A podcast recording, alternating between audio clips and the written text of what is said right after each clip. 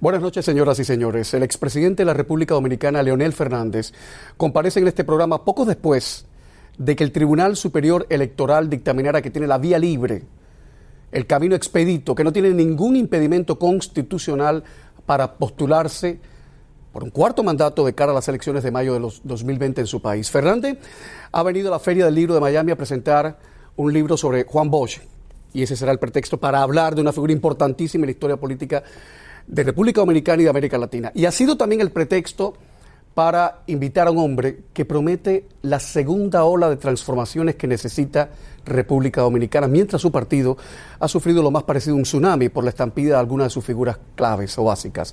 Así que si les parece bien, comienza Camilo, que hablando se entiende la gente.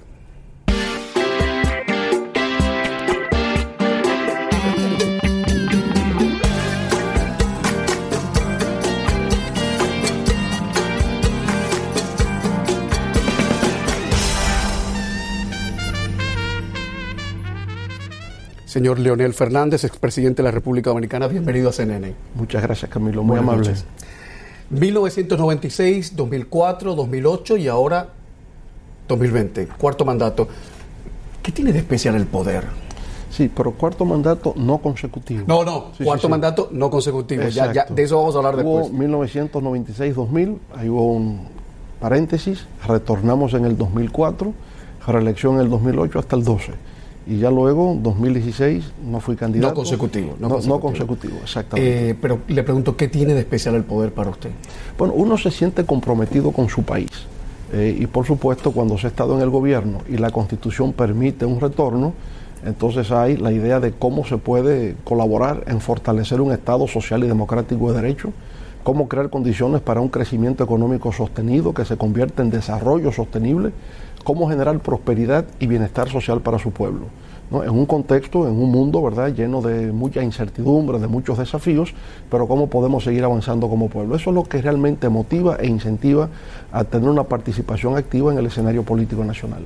¿Qué usted le responde a la gente cada día, desgraciadamente cada día más numerosa, a las personas que dicen que ya no pueden creer a los políticos cuando dicen quiero estar en la política para cambiar el mundo, quiero estar en la política para mejorar a mi país? la gente de a pie, cualquier hijo de vecino ahora, la percepción es el que se mete en política se meta para forrarse, para robar y llevarse el, dinero a casa. ¿Qué usted le responde bueno, a realmente hay una gran desconfianza eh, en todas partes del mundo. En todas partes. En todas partes del mundo, no solo América Latina, con respecto a los actores políticos.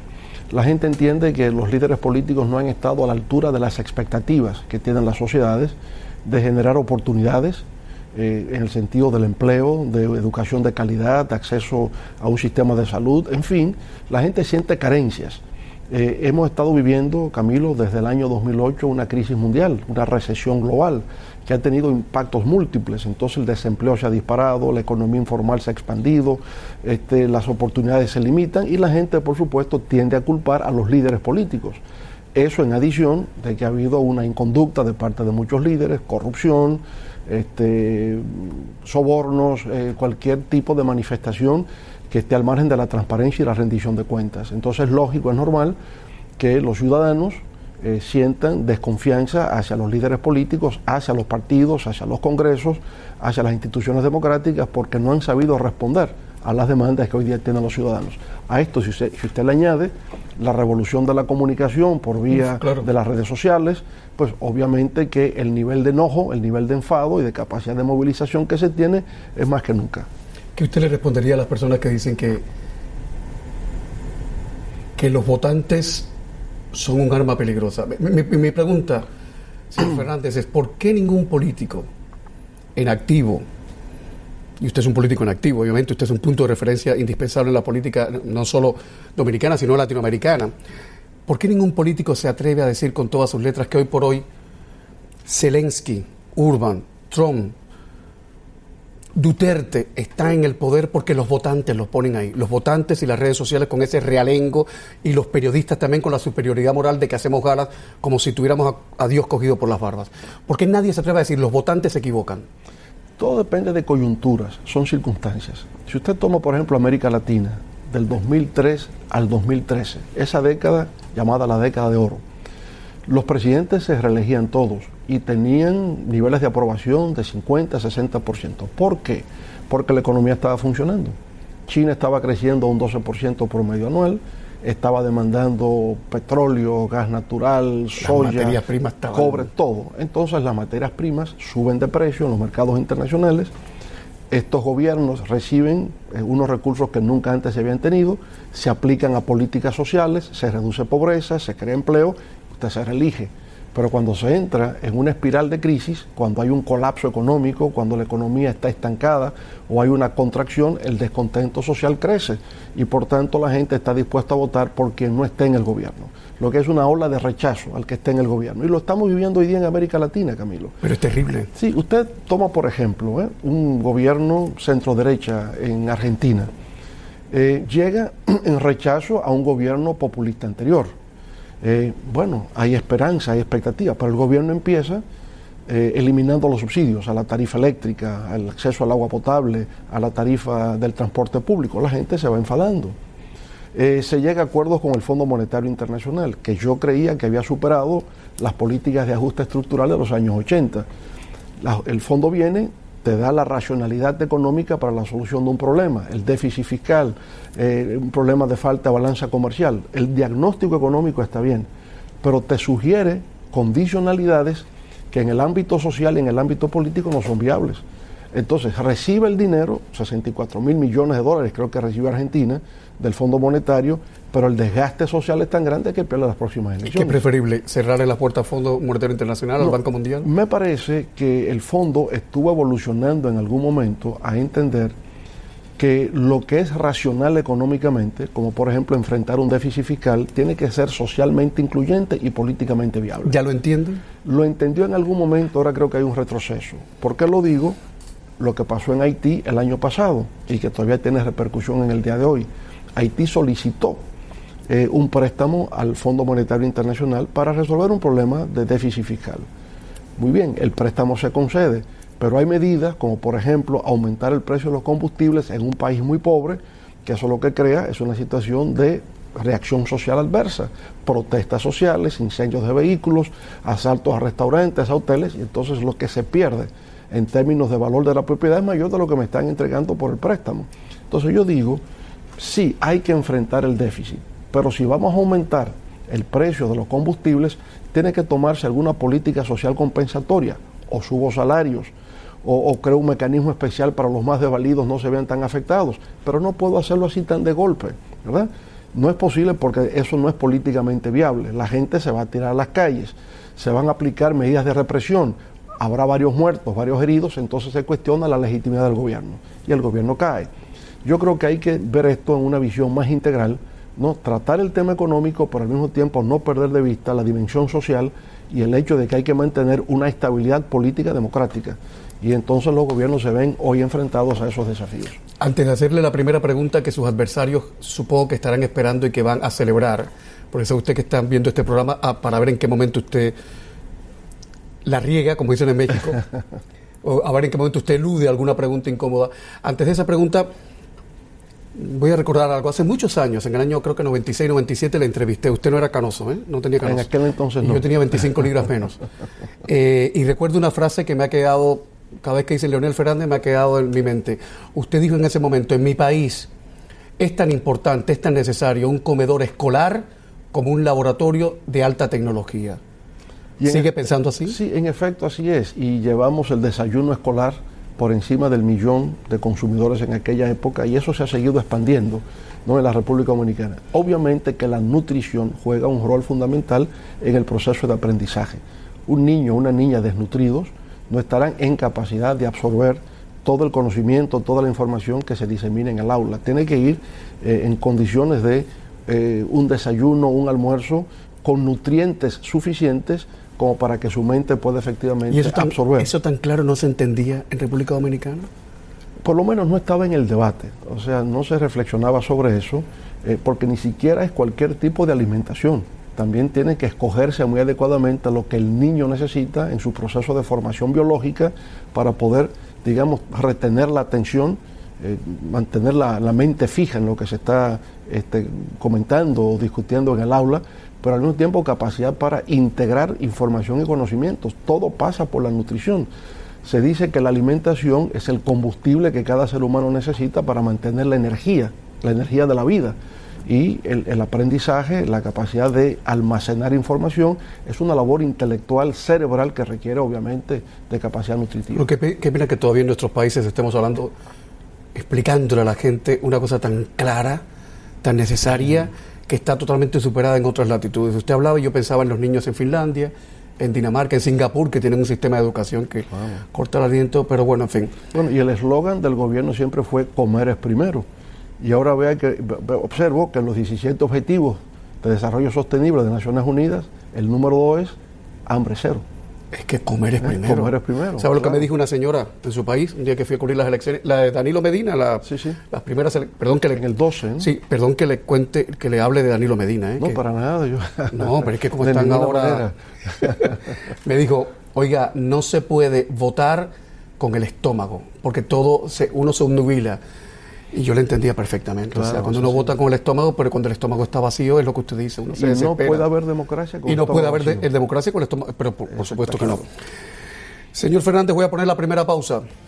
Y viene la primera pregunta que sus adversarios van a celebrar en este programa. Muy bien. ¿Está dispuesto a, responder como Dios manda? Pero no que yo lo festeje. Publicidad y estamos de vuelta. Muy bien.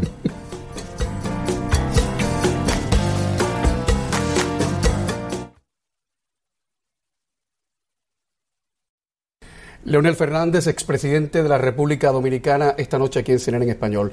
Señor Fernández, ¿en algún momento usted defendió no reformar la Constitución para evitar la postulación de unos y otros o para evitar eh, eh, que alguien se mantenga en el poder per seculo seculorum? Pero usted usó la frase dentro de la Constitución todo contra la Constitución nada. ¿Se acuerda? Claro, así es. Usted estaba parafraseando a Fidel Castro y es una de las frases más nefastas, más tenebrosas, más terribles de Fidel nefasta y tenebrosa para Cuba y nefasta para la izquierda latinoamericana. La frase es dentro de la revolución todo, fuera de la revolución nada. Es, si me permites, estalinismo en estado puro. ¿Qué opinión le merece Fidel Castro? Yo creo que Fidel Castro es una de las grandes figuras del siglo XX eh, de América Latina y el mundo, en razón de que en el marco de la Guerra Fría llevó a cabo una batalla para lograr lo que él consideraba que era la soberanía y la autodeterminación de Cuba como toda figura pública, está sujeto a controversia. Yo creo que en sus inicios Fidel Castro lo que aspiraba era ser diputado por la provincia de La Habana por el partido auténtico, el partido ortodoxo de Eduardo Chivás. Vino el golpe de Estado de Fulgencio Batista y la aspiración de ser candidato a diputado se transforma en el asalto al cuartel Moncada. América Latina en aquella época vivía de dictaduras. Nosotros teníamos el nuestro, por Rafael Trujillo.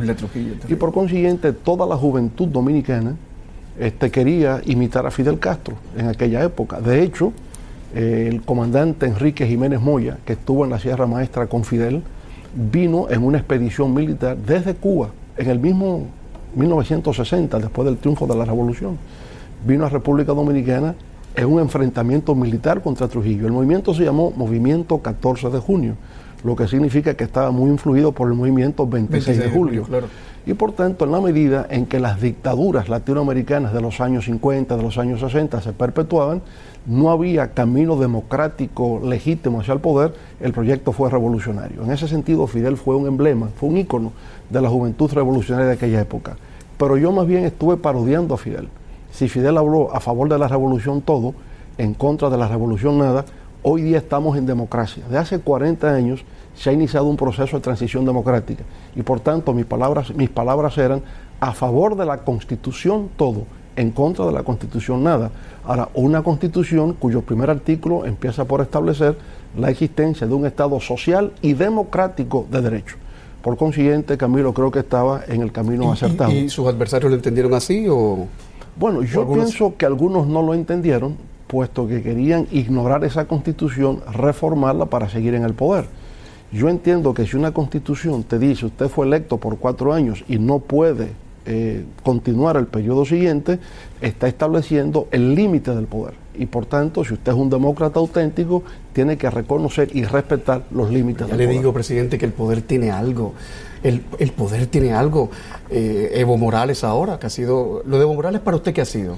Mire, es una mezcla de cosas. Eh, yo fui presidente de la observación electoral de la, OEA cuando el referéndum, en el año 2016. Bueno, ese referéndum, obviamente, digamos, los resultados fueron reñidos.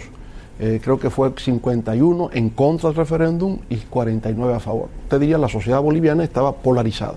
Está bien, pero dijo que no. La sociedad boliviana, consultada en un referéndum para modificar la constitución y un cuarto mandato presidencial, dijo que no. A mí me parece que eso debió haberse respetado. Ahora, se busca un tribunal constitucional y el tribunal hace una interpretación que no ha sido reconocida por la Comisión de Venecia, que es el más alto, digamos, eh, foro de juristas especializados en derecho constitucional, en el sentido de no reconocer que un derecho a la reelección es un derecho humano. Nada tiene que ver el derecho a ser elegible más allá de lo que la Constitución establece como un derecho humano. Sin embargo, se fue a la consulta. En la consulta, Camilo, yo lo que veo es lo siguiente. Sin duda alguna que Evo Morales iba a quedar en primer lugar en ese proceso electoral. Lo que se discute es si tendría los votos suficientes como para no ir a una segunda vuelta electoral. Y en el conteo de los votos, hasta el 88%, el cómputo de las mesas electorales, parecía que se iba a una segunda ronda electoral. Ahí hay una interrupción del conteo de los votos y cuando se reanuda, entonces se coloca como que el 10% requerido para no ir se ha conquistado. En cualquier lugar del mundo, haya un gobierno de derecha o un gobierno de izquierda, lo que sea, y hay una interrupción del conteo de los votos, y luego cuando se reanuda ha habido una variación, genera desconfianza y sospecha. Y eso fue lo que ocurrió en el caso de Bolivia. Ahora bien, si la autoridad electoral considera que ha habido alguna irregularidad o algún fraude, lo que procede es la anulación de esas elecciones y convocar a nuevos comicios electorales. No se interrumpe el mandato existente. Yo creo que Evo Morales debió haber terminado su periodo presidencial, el órgano electoral haber declarado la nulidad de las elecciones y convocar a nuevas elecciones. ¿Qué es lo que se está haciendo ahora? La presidenta interina está convocando a nuevas elecciones. Perfectamente lo que correspondía hacer, sin necesidad de una interrupción del mandato presidencial. Yo creo que ahí se ha quebrado el orden constitucional, no era necesario, era simple y llanamente decir, usted termine este mandato porque usted fue electo democráticamente para eso pero ya las elecciones tienen que ser anuladas porque tienen un vicio de origen en el sentido de que el conteo fue interrumpido y no hay confianza por parte de la población en entender que los resultados finalmente presentados se corresponden con la voluntad popular. ¿Y Evo Morales habría aceptado eso? Eh, es que tiene que aceptar un mandato de la autoridad electoral. En última instancia, el presidente de la República, en un sistema democrático, tiene que comprender la separación de los poderes públicos, pesos y contrapesos. Es parte del juego democrático. Don Leonel, si usted perdiese las elecciones de 2020, ¿se retiraría de la política? Mire, yo no puedo adelantarme a los acontecimientos. Eh, en primer lugar, espero no perder, sino que esperamos ganar. Y por consiguiente, su pregunta en ese caso ya no tendría la pertinencia que tiene hoy día. Eh, uno, digamos, lo que está siempre es participando activamente en la solución de los problemas de su país. Este, yo nunca pensé que podría ser presidente, eso nunca estuve en mi ánimo. ¿De verdad, de verdad? Nunca, no tuve nunca aspiraciones de ese tipo. Yo lo que nunca fui fue indiferente o insensible a lo que pasaba en mi país. Me incorporé, me integré al proceso de lucha democrática y sobre la marcha los compañeros te van promoviendo a funciones, a cargos, tú los asumes con responsabilidad y finalmente llega lo que nunca te propusiste. Yo vengo de una familia muy humilde, no tendríamos aspiraciones este, extravagantes de esa naturaleza. Yo tenía una vocación más por las ciencias sociales, por las humanidades, era en el mundo académico, era abogado, escribía en los periódicos, en fin, ese era mi mundo y me sentía feliz con eso. Pero en la medida en que tú participas, te comprometes, haces una representación política y la gente te va conduciendo. Por lo tanto, yo estaré en la política mientras haya seguidores que comprendan que puedo ser útil en una causa de consolidación democrática y de prosperidad para nuestro país. ¿Cómo es hacer política en la República Dominicana de hoy? Será la próxima pregunta luego de la pausa. Esta noche acá en CNN en Español, Leonel Fernández, expresidente de la República Dominicana, que quiere repetir un cuarto mandato no consecutivo a partir de 2020, si, si los planetas, los dioses y los votantes están de acuerdo. Regresamos en nada.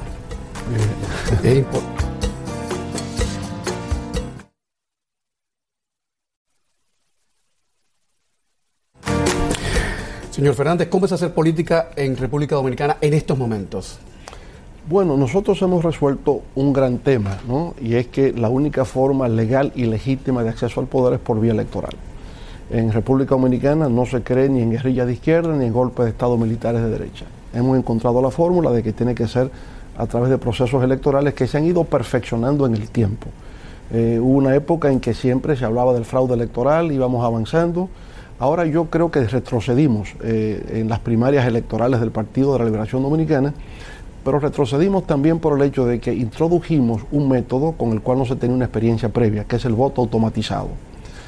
Cuando se nos presentó la idea del voto automatizado, diciéndonos, esta máquina, ¿verdad? Usted toca la pantalla, se registra porque usted escoge y luego hay un voto comprobante físico que se echa en la urna, yo dije, este es el mejor sistema, porque es electrónico y es físico. Por tanto, lo que hay que hacer es que al momento del conteo que hay una coincidencia de lo físico. Cotejar todo y ya. Y perfecto. Ahí yo creo que hay una eh, mitigación de los posibles fraudes que se puedan cometer. Pero cuando se dice no, lo que se deposita en la urna no se va a contar, ya eso genera eh, una situación de preocupación. Yo entendía que si se deposita en la urna es para contar. Claro.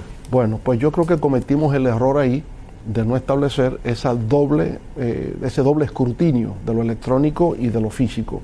Pero más aún, cuando se está ensayando por vez primera y se diseña un programa de software, ese programa tiene que ser auditado.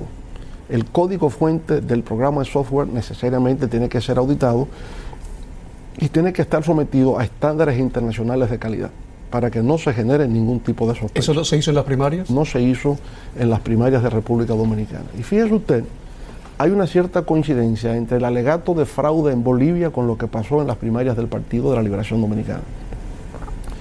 En un y otro caso lo que se plantea es una manipulación de la data electrónica y esa manipulación conduce a resultados adulterados. En Bolivia, como en el caso nuestro, se habló de la instalación de un algoritmo y ese algoritmo efectivamente generaba la manipulación de la data. Ahora, ocurre que en ambos casos ya se había computado más del 85% de los votos. Lo que se tiene como establecido, Camilo, ¿no? es que más del 70, cuando llega al 70% del cómputo de los votos, hay una tendencia consolidada. Y lo más que puede haber es una variación estadística de 0,5%. Hasta ahí. Hasta ahí, pero eso es universal. Los la votación tiende a consolidarse, las tendencias se consolidan. En el caso nuestro, con el 90% de los votos computados, se produjo una variación de un 2% porcentual. Dicen los estadígrafos y los eh, especialistas en teoría de probabilidades que eso humanamente es imposible. Es decir, esa tendencia estadística con esa quiebra al final es humanamente imposible, estadísticamente improbable. Algo ocurrió. Y obviamente lo que ocurre es el fraude. ¿Cómo pudo haberse producido el fraude? Bueno, la cédula de identidad que sirve para identificar al votante es tomada una fotografía al código QR, se va a escanear, no hay que estar en la fila. Puede pasar X cantidad de esas cédulas para acelerar el proceso de votación. Pero además es que la votación estaba destinada a ser de 8 de la mañana a 4 de la tarde. Si a las 4 no había terminado, solamente tenían derecho a ejercer el sufragio los que estaban en fila. Pero usted no va a durar en fila desde las 4 de la tarde a las 2 de la madrugada del día siguiente. Por consiguiente, de manera deliberada, se dejaron abiertas las urnas para que gente pudiera seguir votando. Es que desde el oficialismo sabían que las elecciones estaban perdidas y procuraron desesperadamente buscar votantes y cédulas que pudieran marcar la diferencia al final. Esos son errores que hay que corregir a futuro. ¿Hay alguien preso por eso? No, en absoluto. Hay delitos electorales cometidos a la vista de todos y sin embargo se requiere una institucionalidad más fuerte para que haya consecuencias. ¿No hay nadie acusado por eso? No hay nadie acusado por eso y hay videos y hay de todo donde se ve gente comprando cédulas o sacando fotografías este, al código QR de las cédulas, eso se ve, hay evidencias de eso. Eh, una institución de la sociedad civil, como es Participación Ciudadana, emitió dos informes indicando que las elecciones estuvieron afectadas de serios vicios de irregularidad y ha calificado al candidato oficial de candidato ilegítimo como consecuencia de ¿El presidente Danilo Medina se ha pronunciado sobre eso? No, no se ha pronunciado sobre ese particular. ¿Usted esperaba que se pronunciara? Digamos, eh, es su candidato, es su protegido. Yo no espero que diga que sea ilegítimo que vaya a reconocer lo contrario, pero sí considero que la opinión pública nacional, que es lo más importante, ha considerado que las elecciones estuvieron afectadas de irregularidad y por consiguiente de acciones fraudulentas que, estiman que el candidato electo por el oficialismo es un candidato ilegítimo. 2012 ocurrió las elecciones presidenciales en las que ganó Danilo Medina. Y lo que vi y reporté para CNN en ese momento, como mínimo, señor Fernández, me pareció estrafalario. No pintoresco, no pintoresco, estrafalario.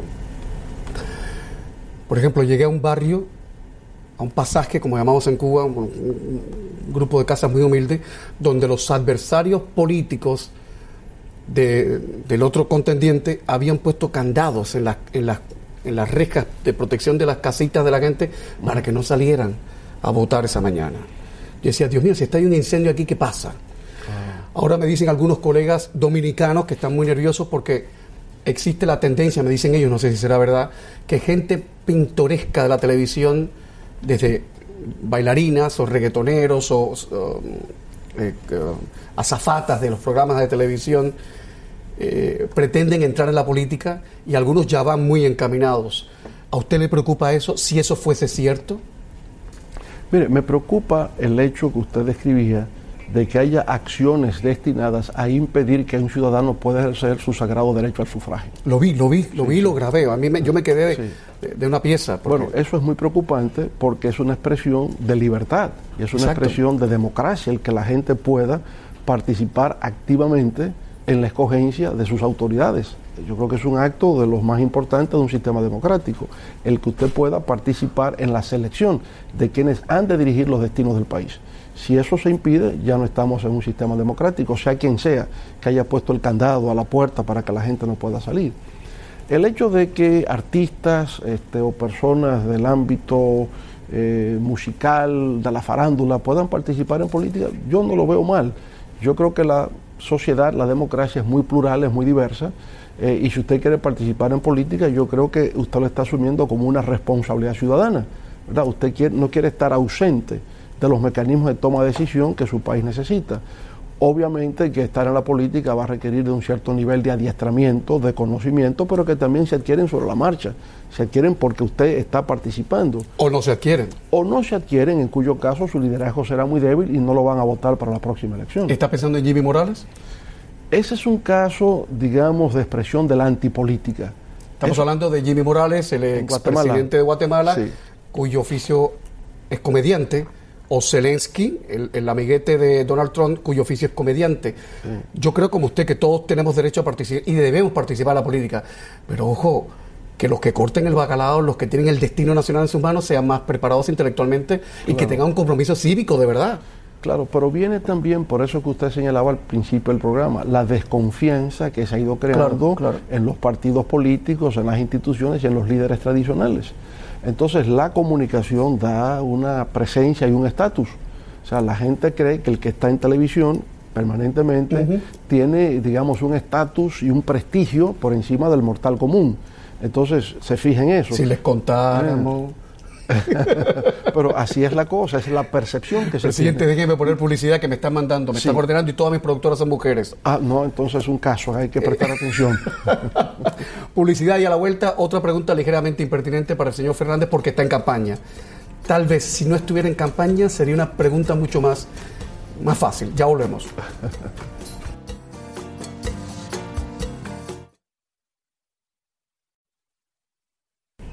Señor Leonel Fernández ha venido a Miami, a la Feria del Libro de Miami, considerada la más grande de los Estados Unidos, a presentar un libro sobre Juan Bosch, que reitero es una personalidad indispensable en la, no solo en el ideario político, sino sociocultural de toda América Latina.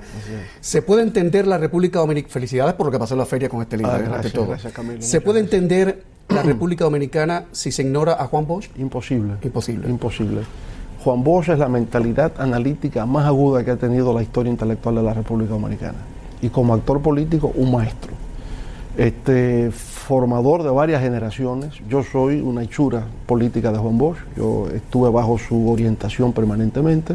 Desde los 18 años de edad trabajé con él en el periódico del partido, Vanguardia del Pueblo. Luluego fui director de la revista política. ¿Era afable? ¿Era un señor afable? Afable, pero era un maestro era una enciclopedia andante. Entonces, un hombre de unas luces extraordinarias.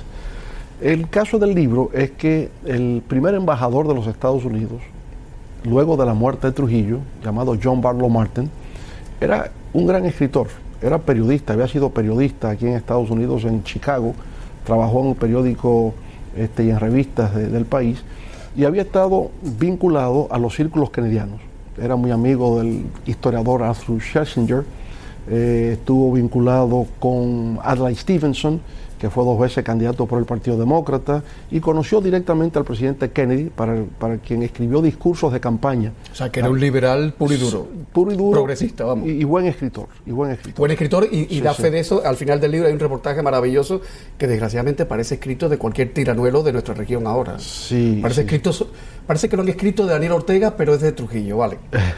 Siga, por favor. Y entonces, bueno, eh, John Barlow Martin va a estar de embajador cuando Juan Bosch es presidente de la República. John Barlow Martin escribe un libro que se titula Overtaken by Events, desbordados por los hechos. Y el libro es muy crítico de la figura de Juan Bosch y de la presidencia de Juan Bosch. Juan Bosch lee este libro, lo estudia exhaustivamente y le hace más de 400 observaciones y notas al pie de página. Él, este libro me lo facilita, yo lo conservo durante algún tiempo, y entonces, eh, así un día reflexionando me digo, caramba, pero esto ya no es un libro, es un documento histórico que tiene que ser conocido. Lo que no encuentro es la forma de cómo darlo a conocer. Primero, no puedo reproducir el libro porque es piratería y estaría, y estaría violando propiedad intelectual y derecho de autor. Tampoco puedo sacar las observaciones de Juan Bosch porque sería fuera de contexto, la gente no encontraría el significado. Entonces tuvo que buscar la manera de colocar eso en perspectiva que fuera inteligible para un lector. Entonces ahí viene la idea de ideas en conflicto, diálogo póstumo entre Juan Bosch y John Barlow Martin. Y eso a su vez me traía otro problema, cómo organizar un diálogo póstumo. Entonces recordé la lectura de un libro de un famoso abogado francés llamado Maurice Joly. El libro se titula Diálogo en el infierno entre Maquiavelo y Montesquieu. Digo, pero este diálogo no puede ser en el infierno, ahí está Juan Bosch, ¿verdad? Eh, fue al revés. Entonces pensé, es un texto histórico, entonces busquemos a Clio, que es la musa de la historia. Clio es la hija de Zeus, el dios del Olimpo. Vamos a hacer este diálogo en el Olimpo. Entonces, efectivamente, en el Olimpo, Clio va a, ser, va a servir de hilo conductor de un diálogo conflictivo entre Juan Bosch. Por eso cada capítulo empieza con esa invocación a Clio. Sí, con Clio. Eh, canta, oh Clio, musa de la historia, hija de Zeus, dios del Olimpo, acerca de lo que pasó en República Dominicana, la muerte de Trujillo. Y ahí viene, por ejemplo, en cada canto, no le llamamos capítulo, tomando eso de la Ilíada de Homero, la idea, digamos, de la mitología griega, este, empezaría justamente con, esa invocación, cada canto. Al final de cada canto aparece otra musa eh, que está vinculada más o menos al tema que se tocó en, esa, en, ese, en ese espacio del libro, en ese canto. Eh, lo que se procura es establecer esos puntos de divergencia entre ellos. Pero obviamente en el libro de Martin se abarca una historia de República Dominicana desde la época de la conquista y la colonia, va avanzando todo siglo XIX y llega hasta Trujillo. Juan Bosch es el gran historiador nacional, es el que, digamos, las tesis más lúcidas sobre la evolución histórica de República Dominicana son las tesis de Juan Bosch. Eso permitía hacer el contraste de la interpretación histórica del país. Era muy audaz, ¿eh? Sí. Lo que usted, está, lo que usted se propuso y lo que hizo es, muy audaz. Sí, y, bueno, y se va notando esa diferencia. Ahora, en el plano político, ¿qué ocurría? Siendo los dos escritores, se hicieron buenos amigos, tenían una relación de amistad. Y John Barlow Martin le hacía entender a Juan Bosch que era su defensor en Washington a diferencia de lo que pasaba con el miembro del MAC en la misión de la Embajada de Estados Unidos o el de la CIA o los demás que mandaban cables y telegramas contrarios a Juan Bosch. Juan Bosch siempre lo creyó así hasta que leyó el libro de John Barlow Martin. Porque el gran episodio que se da Camilo es que el día que se produjo el golpe de Estado, el 25 de septiembre de 1963, John Barlow Martin va al Palacio Nacional y le pide a los militares que tienen preso a Juan Bosch que él quiere hablar con el presidente, con el presidente Bosch, y logra hablar con él. Le dice, presidente, este golpe se puede revertir. Es simple y llanamente que usted haga un pronunciamiento público indicando que va a ser este, más duro con, los comunistas, que usted va a enfrentar a, a, la gente de la izquierda. Con tal que usted diga eso, usted verá que los militares lo dejan en libertad y usted reanuda sus funciones como presidente. Vos le señor embajador, ya eso no es posible. Este golpe se ha concretizado, ya ha habido decretos, ya hay un nuevo gobierno. No es posible que yo pueda hacer eso. Juan Bosch tenía el tema de la izquierda y la democracia en contraposición a lo de Rómulo Betancourt. Él decía que el pacto de punto fijo dejó, dejó a la izquierda fuera y que por haber dejado a la izquierda fuera del proceso democrático se produjo la guerrilla de Douglas Bravo y que él entendía que en República Dominicana la izquierda debería insertarse en el proceso democrático. Esa fue la diferencia. Es que era un demócrata. Era un demócrata total. Muy duro. Pero para terminar el hecho, el embajador insistía en que Bosch diera esas declaraciones para revertir el golpe. Bueno, tres días después el embajador está en la Casa Blanca. El presidente Kennedy lo ha, lo ha mandado a buscar para que explique el golpe. Kennedy nunca reconoció al gobierno de facto. Kennedy murió sin haber reconocido a los golpistas. Y entonces pregunta en esa reunión Kennedy, ¿qué podemos hacer para revertir el golpe y que Bosch vuelva al poder? El embajador dice, nada, señor presidente. Y pregunta a Kennedy, ¿por qué? Dice, porque Bosch fue un mal presidente. Cuando Juan Bosch lee eso, se siente realmente este, perplejo, ¿no? Se, encuentra sorprendido porque este señor le quiso hacer ver que era su amigo y en un momento decisivo en que se pudo haber revertido el golpe, dijo que no, que no podía hacerse porque había sido mal presidente. Es la intrahistoria de América Latina, la que, no la, que no la cuenten en la escuela, por cierto. Última pausa de este programa con Leonel Fernández. Y la última pregunta, ¿cómo entender al señor Zapatero a propósito de Venezuela? Sobre todo de Venezuela. Y usted estaba ahí, ahí, era testigo de primera. Ya volvemos.